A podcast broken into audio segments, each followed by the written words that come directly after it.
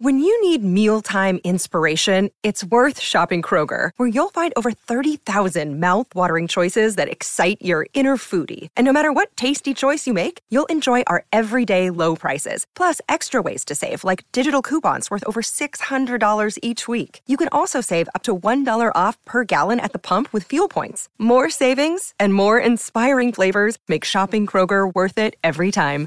Kroger, fresh for everyone. Fuel restrictions apply. Inundaciones, tornados, tsunamis, huracanes. Ah, todos estos desastres naturales pueden volverse extremadamente peligrosos, pero estamos familiarizados con ellos. Pero, ¿qué tal un desastre natural que nunca antes había ocurrido, pero que podría ocurrir en cualquier momento? Podría ser una supererupción. Eso es lo que sucede cuando entra en erupción un supervolcán. Es posible que sepas que el parque Yellowstone está ubicado en la cima de un supervolcán. La última erupción masiva ocurrió hace unos 664.000 años y la anterior a esa hace aproximadamente 1,3 millones de años. Si hacemos los cálculos, entenderemos que la próxima erupción podría ocurrir pronto. No hay pruebas sólidas de que el supervolcán esté desesperado o preparándose para una erupción, pero ¿cómo sería si sucediera?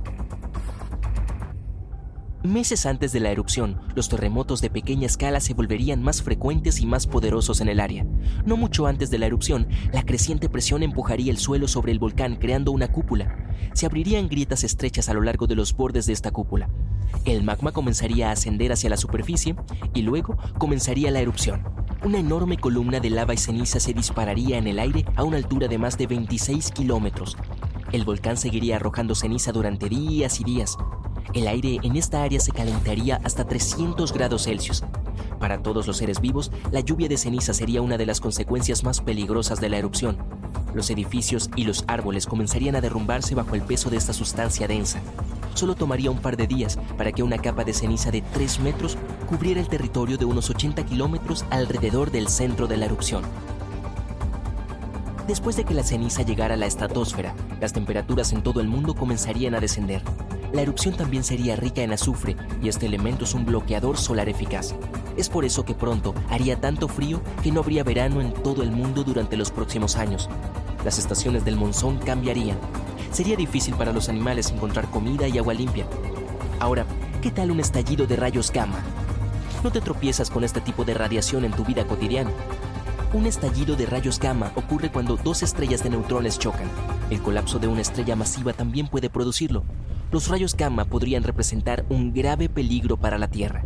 Si un estallido de rayos gamma ocurriera cerca de nuestro planeta natal, podría arrancar nuestra capa de ozono. Después de eso quedaríamos desprotegidos de la radiación ultravioleta del Sol. Además, los rayos gamma también podrían producir ozono terrestre. Este tipo de ozono podría filtrarse en el océano, ya que es soluble en agua, y eso conduciría a una extinción masiva de la vida marina, Look, Bumble knows you're exhausted by dating. All the must not take yourself too seriously and 6 1 since that matters. And what do I even say other than hey? well, that's why they're introducing an all new Bumble with exciting features to make compatibility easier, starting the chat better, and dating safer. They've changed, so you don't have to. Download the new Bumble now. Las plantas tampoco sobrevivirían a este desastre. Ahora que lo pienso, los sumideros gigantes podrían tragarse comunidades enteras. Uno de esos sumideros se abrió en la ciudad de Nueva York. Arrastró una camioneta estacionada hacia la Tierra. Ocurrió en el verano de 2022 y no fue el único sumidero que apareció en esta zona. Los habitantes locales reportaron cerca de 4.000 sumideros en toda la ciudad. Este tipo de problema también es muy común en Florida y es mucho más grave de lo que puede parecer. Los sumideros se abren de repente, derribando todo y a todos los que están cerca.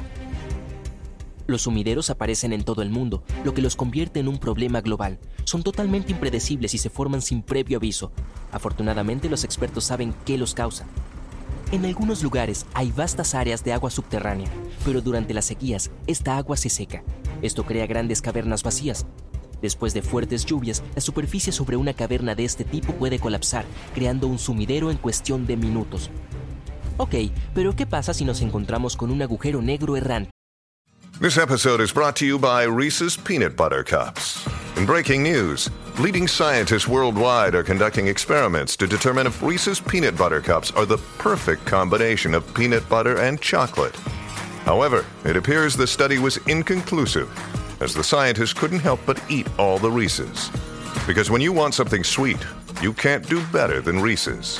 Find Reese's now at a store near you. Es posible que sepas que un agujero negro es una región del espacio donde la gravedad es tan poderosa que ni siquiera la luz puede escapar de sus garras. Por fortuna, el más cercano a nosotros está a 1500 años luz de distancia. Nada de qué preocuparse, ¿verdad? Hasta que te enteras de la existencia de los agujeros negros errantes. Ahora las cosas definitivamente se vuelven mucho más espeluznantes. Si un agujero negro de este tipo entrara en el sistema solar, la Tierra estaría condenada. No tendríamos ninguna posibilidad contra este monstruo espacial. En 2020 se detectaron 13 agujeros negros errantes no muy lejos de nuestro planeta. Pero no te preocupes, no muy lejos, en términos espaciales, significa alrededor de mil millones de años luz de distancia. Así que nos queda algo de tiempo. Además, la posibilidad de tal desastre es muy, muy baja. Otro desastre natural que aún no hemos experimentado es una mega inundación. Nunca ha sucedido antes, pero los cambios climáticos crean un riesgo potencial.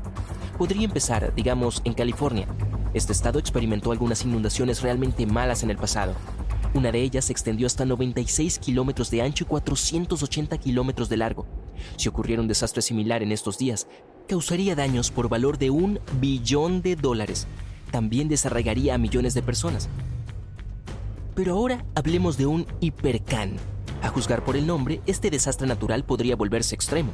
Un hipercán es un teórico huracán de potencia insuperable, ocurriría si el océano se sobrecalentara como resultado del cambio climático o por una erupción volcánica masiva. En cualquier caso, estas condiciones podrían crear un huracán que se extendería mucho más allá de la estratosfera inferior. Y como puedes suponer, los huracanes regulares no hacen eso. La velocidad del hipercán alcanzaría los 805 km por hora. La presión en el interior sería lo suficientemente baja como para no dejar que el hipercán se desgastara tan rápido como otros huracanes. El hipercán podría durar semanas seguidas, pero lo peor, podría dañar o incluso destruir parte de la capa de ozono de la Tierra. Y el agujero podría ser del tamaño de todo el continente norteamericano. Ahora, este desastre natural sí sucedió antes, hace unos 66 millones de años. Apuesto a que sabes lo que estoy insinuando. Sí, ese meteorito que supuestamente borró a los dinosaurios de la faz de la Tierra. Este visitante espacial de 11 kilómetros de ancho viajaba a 108 mil kilómetros por hora.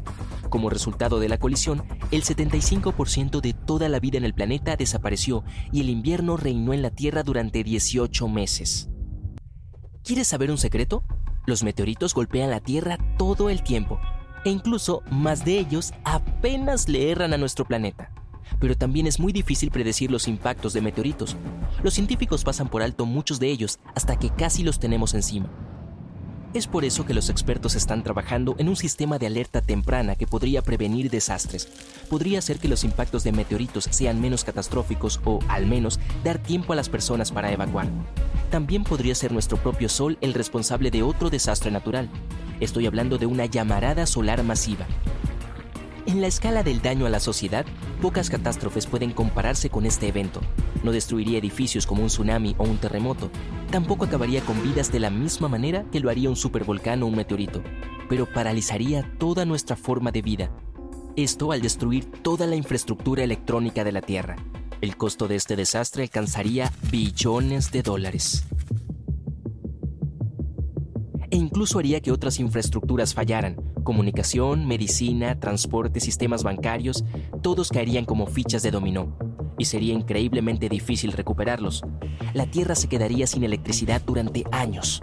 No habría luz eléctrica, ni computadoras, ni teléfonos. Los sistemas de suministro de agua estarían fuera de servicio. No habría comida en los supermercados, no habría electricidad y la gente no podría reiniciar las redes eléctricas ya rotas.